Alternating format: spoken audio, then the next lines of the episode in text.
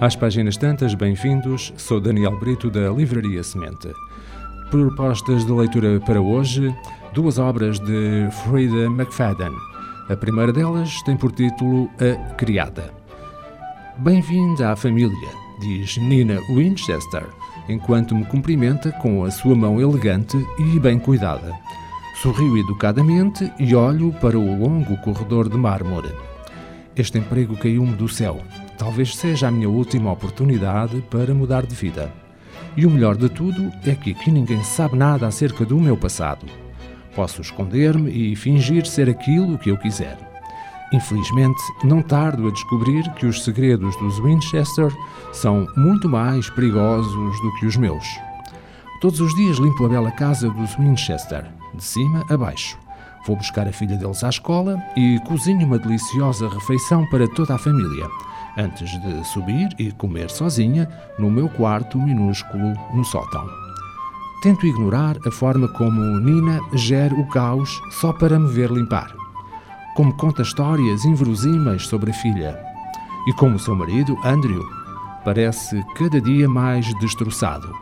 Quando o vejo e aqueles belos olhos castanhos tão tristes, é difícil não me imaginar no lugar de Nina com o marido perfeito, a roupa chique, o carro de luxo.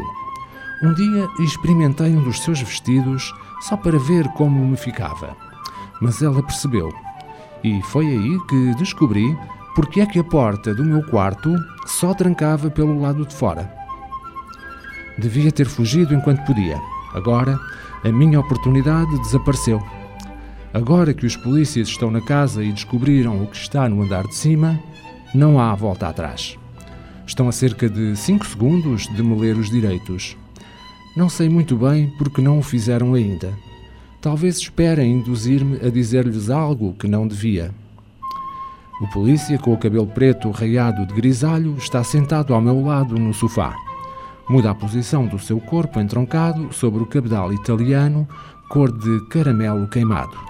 Pergunto-me que tipo de sofá terá em casa. Não certamente com um preço de cinco dígitos como este. Provavelmente de uma cor foleira, como laranja, coberto de pelo de animais de estimação e com mais do que um rasgão nas costuras.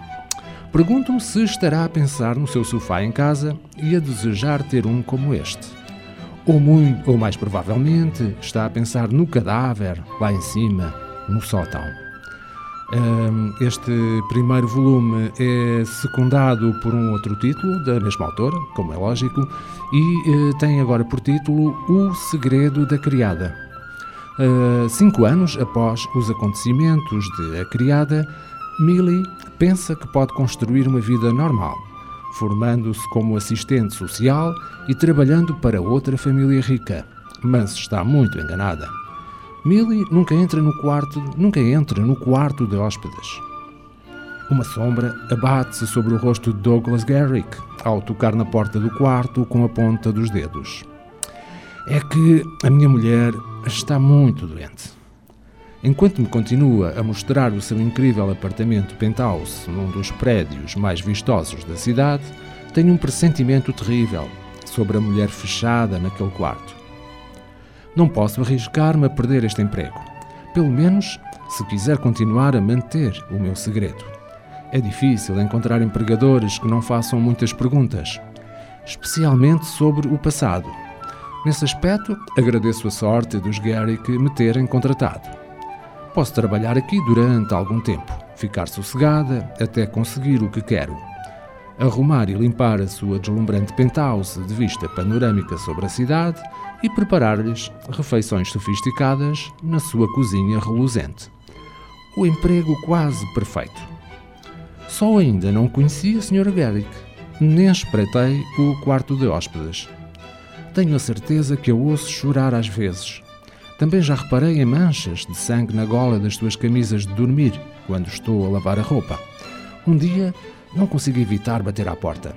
E quando se abre suavemente, o que vejo lá dentro muda tudo. São estas as nossas propostas de leitura de Frida McFadden, A Criada e O Segredo da Criada.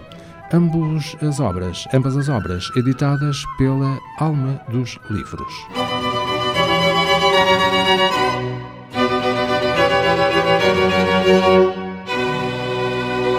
Este programa está disponível em formato podcast no Spotify e em radiomorabeza.cv.